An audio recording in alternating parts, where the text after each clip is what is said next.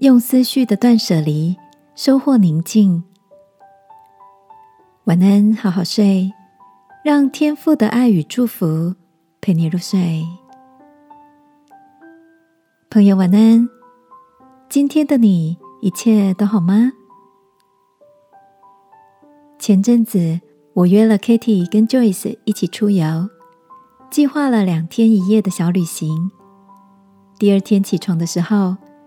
Joyce 独自到湖边散步，Kitty 用手机播放海洋音乐，在有阳光洒落的窗边做着伸展操，而我则是在海涛声的陪伴下做了一个晨起的感谢祷告。吃早餐的时候，我们聊到三个人的起床仪式虽然不太一样，却有着一个很有趣的共通点，那就是。我们都想在美好的早晨找回新的宁静。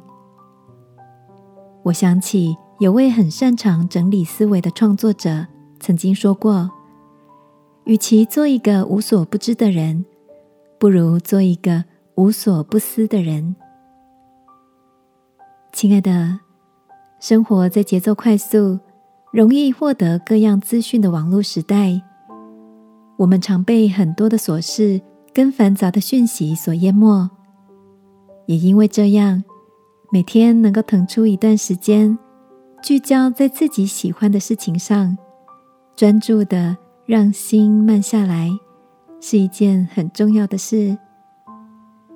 记得圣经里，天父也曾经提醒我们，不要效法这个世界，只要心意更新而变化，叫你们查验。何为神的善良、纯全、可喜悦的旨意？今晚，让我们一起来到他面前，求天父帮助我们有思考跟辨别的能力，不在世俗的压力中随波逐流，懂得定睛在他所喜悦的事物上，好吗？亲爱的天父，求你教导我分辨哪些是有价值的事。